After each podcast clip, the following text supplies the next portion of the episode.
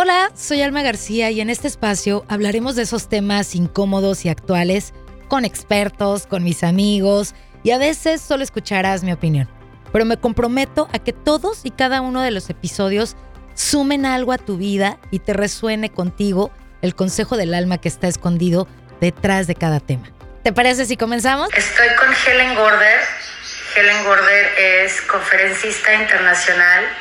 Hola a todos los que se están conectando. Este, y bueno, estamos creando un nuevo Soul Fest para el 2023 y es el amor en todas sus expresiones. Wow. Y hoy vamos a hablar de algo muy, muy importante para todos nosotros, los que vivimos en este país, que no somos de este país. Es el amor a las raíces.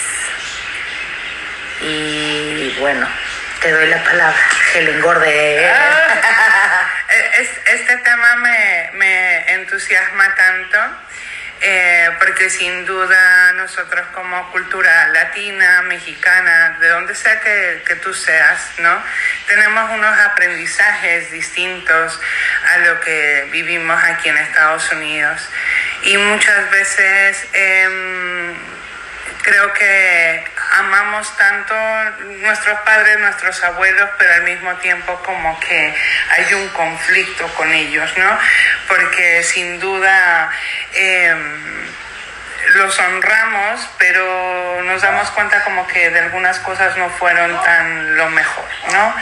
Em, y, y sucede este conflicto interno muchas veces y que si no logramos entrar en agradecimiento, ¿no? Desde el amor, eh, por todo el dolor, por todo lo que ellos tuvieran que pasar para que yo, para que sí, como ser humano, esté vivo aquí.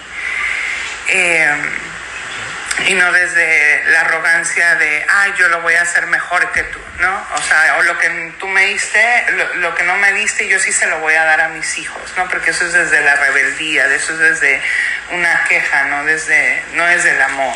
Y sabes que, Helen, acabas de decir algo muy importante y creo que en cualquier aspecto de la vida, el hacer las cosas desde el coraje, desde el odio, desde el yo soy más que tú, o yo puedo hacerlo mejor que tú, no tiene buenos resultados. Te lo digo por experiencia propia. Eh, pero tienes mucha razón en que hay algo que cometemos, cometemos el error como padres en este país. Las carencias que tuvimos en México, no queremos que nuestros hijos las vivan. Y entonces es ahí donde entra el conflicto de les doy todo, porque para eso estoy aquí, porque por eso me vine, que por eso estoy haciendo esto por mis hijos y se merecen todo, ¿no? Pero nos vamos como al otro extremo, ¿no, Helen? Nos vamos al otro extremo y sin mirar algo muy importante desde el amor, ¿no? Porque eso es lo que estamos hablando, ¿no? Cómo puedo relacionar con el amor. Eh, no nos damos cuenta que de aquello que carecimos, que creemos que carecimos, que los padres no nos dieron, lo convertimos en un recurso. Ejemplo. Por ejemplo, el hecho de que mm, en mi familia mi papá no haya estado presente ¿no? en, en, en, mi educación, en mi día a día, dado que mis padres se separaron, em, yo sentía como que estaba sola mucho tiempo y que no tenía ese cuidado. Y lo convertí en un recurso porque aprendí a cuidarme a mí, a mi hermano, a ser independiente, en estar atenta al, autobús a la hora que lo teníamos que tomar. ¿Sí? Entonces, cuando no logro ver que aquello que faltó se convirtió en recurso, pues claro, voy a estar en una queja, ¿no? Porque lo estoy mirando como algo que faltó pero no estamos realmente siendo conscientes de que aquello que faltó fue en beneficio porque nos hizo diferentes. Y cuando tú logras ver eso es cuando dices, uy, mamá, papá, os agradezco el que no hayas estado presente, el que esta situación haya pasado, porque ahora veo que aquello que faltó lo convertí en un recurso para mí mi familia, ¿no? No desde, es que como usted no me dio, entonces yo sí voy a ser mejor que tú, no es desde ahí, es desde mirar eh, qué, qué, nos trajo ese, eh, esa, esa experiencia en crecimiento como, como hijos y, y, poderlo mirar desde el amor, ¿no? Es decir, wow, si eso no hubiera pasado, yo no hubiera podido desarrollar esa habilidad de cuidar a mi hermano, de cuidarme yo, de ser más independientes. Y poner, fíjate, poner delante el agradecimiento creo que es lo más importante, Helen. El agradecer tu mala suerte, tu no lo tenía, tu me faltó, verlo desde el agradecimiento. Híjole, qué, qué poderoso lo que acabas de decir, Helen, porque tendemos a decir, me faltó y nos ponemos, nos posicionamos en un lugar de víctimas mm. en vez de decir, no lo tuve, pero gracias a eso yo busqué el recurso y ahora soy quien soy. Y no, de no sentirte más que tus padres, pero sí decir, gracias a ti, soy la persona que soy y soy el ser humano que soy y que estoy creando cosas maravillosas desde lo que yo creía que me faltaba. Sí, total. No, y que si miramos, eh, Alma, es que qué ser humano que no sea tu padre y tu madre te regala la vida. O sea, es que si tú te pones a pensar, una vida no se puede comprar. O sea, no es como que yo te diga, toma o sea, dos billones de dólares y regálame una vida. ¿Sí? O sea, es, algo que no tiene precio, que no tiene valor. Uh el hecho de que quizás faltaron cosas como educadores, que les faltó herramientas, que les faltó conciencia, sin duda. Sí, o sea, eh, podemos decir que tu verdad, lo que tu experiencia fue, es tuya y te generó ciertos dolores que estoy segura que los convertiste en un recurso. Sino que muchas veces no miramos ese recurso porque la costumbre es de estar más enfocado en, lo, en los juicios, ¿no? en lo que no nos dieron, porque también somos adictos al sufrimiento. Sí, sí. ¿No? Entonces, entre yo más me diga, mi mamá, mi papá no me quiso, es quitarme un valor a mí misma. Simplemente no te pudieron dar de lo que no tenían disponible. En eso no, hay, no pone en juego el amor, ¿ves? Y cuando alguien no tiene algo más disponible para darte, no los hace ni mal, ni equivocados, ni menos, ¿no? Es como pedirle, el clásico de pedirle peras al olmo. Claro no puedes pedir lo que no tienen ni los recursos. Y, mira, yo siempre he dicho esta frase y se las he dicho a mis hijas, de detrás de una persona difícil hay una vida difícil. Y entonces, si desde el amor volteamos a ver la vida de nuestros padres, entenderemos por qué somos como somos. Y también por cómo, cómo son, por qué son como son y desde el amor decir, tú también fuiste un niño con carencias, tú también fuiste un niño con falta de amor, tú también fuiste un niño con, eh, con muchas necesidades que, no, fueron, no fueron, ajá, no fueron dadas en su momento. Y entonces es agarrarte de ahí y decir, bueno, pues esto es lo que yo tengo esto es lo que yo soy y de aquí para adelante. Pero ¿qué pasa con el amor a las raíces, Helen? ¿Cómo nos pueden afectar ese apego, llamarlo así, a la raíz, a, lo que éramos? Porque mucha gente, no sé si tú lo has escuchado, Helen, pero ah, muchos de los mexicanos aquí hacen alusión de que hay mucho falta de cultura, mucha falta de, de cosas, porque estamos en otro país, pero digo yo, pues cada quien se trae lo que quiere, lo que requiere. de tus raíces, de tu cultura, de lo que viviste. Y de ahí es empezar a separar las cositas y decir, esto me funciona, esto ya no me funciona. Esto cuando era chiquita, pues sí, funcionó perfecto, pero ya ahorita no y sin maldad, sin enojo, ¿no? No, mira, estás tocando un punto tan, tan valioso que eh, sin duda el, el, emigrante cuando viene, oh, y pues voy a ir diferenciando en lo que nos pasa, ¿no? Venimos a, a, a Estados Unidos nos traemos nuestro sistema de creencias, oh. ¿no? Pero quiero, quiero mostrarte la incoherencia, ¿no? Porque venimos a algo diferente, queremos algo diferente, pero no estamos abiertos al cambio. Y una cosa son las creencias culturales y otra cosa son los valores, Eh, que eso es creo yo que requerimos sostener en la humanidad, ¿no? Del respeto, de honrar nuestra palabra, de eh, estar en amor, en posibilidad con, conmigo y con los demás, ¿sí? Valores. Entonces resulta que estamos aquí y tenemos hijos y los queremos educar como nos educaron a nosotros en México. Y el niño no responde y no hace las cosas y nosotros le decimos, ay, yo en mis tiempos a mí me hubieran dicho que vaya y barra y si no lo hubiera hecho inmediatamente me hubieran dado con la chancla. Ahora ustedes miren cómo están. Entonces es tan incoherente pretender que tú vas a llevar la misma crianza con tus hijos cuando tú elegiste a un país diferente que funciona diferente y que ellos lo están percibiendo diferente.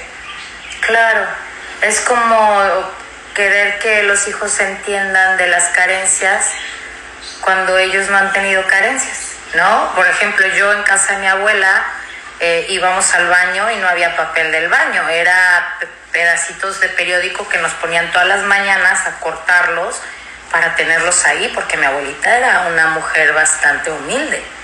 Entonces, cuando mis hijas me hacían comentarios así de que, ay, que, que no hay papel, y yo decía, uy, agárrense la che revista o el periódico, chinga. La magazine. Váyanse allá afuera, agárrense una hoja de, del árbol, lo que sea. Pero sí, yo me caché en, en, ciertas cosas, Helen, que no debería yo de haber traído a la mesa porque es enseñarles algo que que, que, no están viendo y no pueden poner en contexto porque no lo están viviendo. Y muchas veces dije, y no sé si estoy equivocada, Helen, pero yo, no, yo creo que muchos de los que nos están acompañando a lo mejor lo dijeron de, un día te voy a llevar a México para que sepas lo que es vivir en México, para que sepas lo que es vivir en tierra de indios, porque pues sí, la vivimos un poco, un tanto difícil pero ¿por qué queremos traer eso? ¿Qué, ¿Qué, es lo que nos hace hacer eso, Helen? Es eso mismo, que queremos traer nuestro sistema de creencias en un lugar donde declaramos un cambio donde mucha gente me dice, yo me vine por un sueño americano, ¿no? Y yo pregunto cuál es el sueño, ¿no? Pues tener bienestar, tener mi propia casa, estar bien con mi familia, ¿no? Salir adelante. Ok, listo. Pero el país que tú estás eligiendo también tiene un sistema de creencias y una cultura a la cual tus hijos eh, se están entrenando, tomando todos los días que van a una escuela.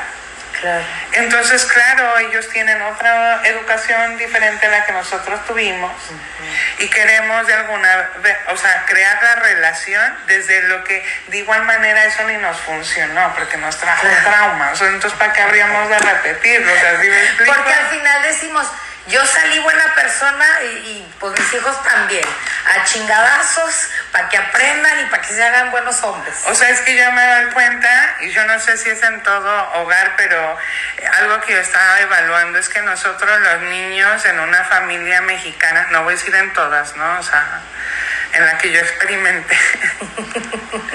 Tú tienes 7, 8 años y eres la mandadera de la casa Ve, llegas de la escuela, ve y compra la tortilla, ve a la tienda que se acabó el jabón, ve y trapea esto, ve lávame los platos. Quieren que hagamos tareas además, ¿no? Claro. Ajá, claro. y que lavemos nuestro uniforme y tata. Y si te das cuenta, eran un montón de cosas que quizás como niño no nos correspondían tanta carga. No estoy diciendo que no hubieran cosas que de las cuales nos hiciéramos responsables, ¿no? Para ir aprendiendo, pero oye, el listado era, o sea, sí, claro, la bicicleta era todo el tiempo a la tienda, a la farmacia, a comprar la lotería, lo que, a lo que te mandaran. Y no podías decir, no, no quiero. Ah, no, ah, no, o sea, es que en las casas de los mexicanos es levantar ceja y ya estás en la esquina rezando el rosario. Por lo menos en la mía sí era. Y que, estando ya en este país, Helen, recomendación por parte tuya de cómo podemos seguir amando nuestras raíces, pero que no afecten, que no nos, no que no nos afecten, sino que que nos apoyen más que ah, destruirnos como seres humanos, porque se vuelve una a huevo quiero que sea así la cosa. Es que en mi casa, es que mi mamá, es que yo cuando era chiquita, y no te quitas eso. Ahí la primera pregunta que le dijera a, las personas es, hazte la pregunta, ¿te está funcionando?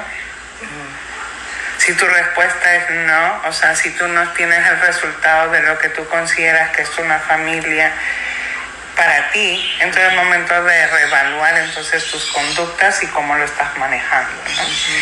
Entonces, eh, yo puedo entrar en, en, amor, en agradecimiento con mis ancestros, pero acuérdate que el amor es aceptación. Entonces, con nuestros hijos que nacieron aquí o que tienen su vida acá, salirnos de lo que fue para nosotros, no traer nuestro pasado, podemos compartir nuestra cultura, ¿no? Y de forma positiva, porque si van a estar diciendo que le sacaron la chancla, que los mandaron, ¿por qué habían de querer ir a México? No, ni quieren, o sea, Entonces, seamos como coherentes en cómo los inspiramos.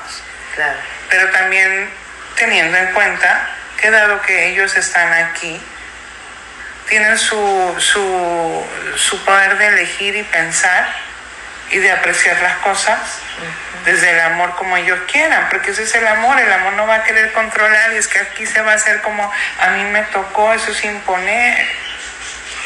Híjole, es que sabes que entramos como en un tema muy polémico, Helen, porque no sé. somos latinos y somos muy de yo soy el papá, yo soy el que mando, yo soy el que tengo la razón. Y yo ya llevo muchos años, Helen, que entendí desde chiquita que no es lo mismo amor que respeto. No es lo mismo, es más bien respeto que miedo porque yo amaba a mi papá, pero la verdad es que sí era bien difícil eh, quererlo con respeto, yo más bien le tenía miedo. Yo, yo, yo veía que mi papá venía y cállate, o sea, yo escondida como el ratón ahí abajo del sillón, porque mi papá era bravo, ¿sabes? Entonces, ah, creo que ayuda mucho el hecho de que reconozcamos como padres, reconozcamos desde dónde estamos educando a nuestros hijos, si estamos queriendo imponer más que enseñar, más que acompañar la vida de nuestros hijos, porque eso es lo que somos, somos los acompañantes de nuestros hijos en este mundo que se llama vida y dejarlos ser quienes son dejarlos experimentar su propia vida. Estamos para guiarlos, no estamos para imponer. Estamos muy impuestos a decir yo soy el papá, yo soy el que mando, yo soy la mamá y aquí se hace lo que yo digo. Entonces, creo que una parte importante para seguir amando nuestras raíces es respetándolas, respetándolas, pero no querer imponerlas. ¿No? Sí, y, y también considerar que quizás lo que a ellos les funcionó, a mí ya no, ahora, en el tiempo en el que vivo, pero desde el agradecimiento, porque gracias a que todo lo que ellos hicieron para que yo esté aquí valió la pena. Claro. Entonces, pero si estoy más desde la rebeldía de que, ah, no, y entonces yo, no, en gratitud, sí, en gratitud. Y aparte creo que ah, hay algo que a mí me resuena mucho, que es este si empezamos a ver a nuestros hijos como unas personas que vinieron a esta vida a experimentar su propia vida, vamos a ver las cosas diferentes, porque no vamos a estar queriendo que ellos vivan lo mismo que nosotros. Y otra cosa, Helen, nos vamos a un extremo de, de, no ser cuidados nosotros a extra cuidar a nuestros hijos, no querer que toquen una piedrita, se las vamos quitando y estamos haciendo un, en vez de sumarles a su vida, estamos restándoles experiencias, estamos restándoles que ellos y, bueno, en el caso de mis hijas, mis hijas experimenten lo que es la vida y si se tienen que caer, que se caigan. Van a saber que yo voy a estar ahí con ellas, que yo voy a estar pendiente para levantarlas, pero no voy a ser la que les va a solucionar la vida, porque a eso vinieron, a experimentar la vida. Y aprender de ellas, sí. Totalmente de acuerdo. Creo que, uh, no sé, la gente que, que vaya a ver este video, quiero que sepan que Helen Gorder es parte de Soulfest Latino 2023 es el amor en todas sus expresiones. Vamos a estar haciendo un Soul Fest maravilloso. Eh, esperamos que estén ahí y pues nada, de verdad les doy muchísimas gracias a los que se conectaron, a los que se van a conectar, a los que nos acompañaron. Eh, no es casualidad, es causalidad que estés aquí y que hayas escuchado esta plática que creo que viene a, cambiarnos la vida, de verdad que sí.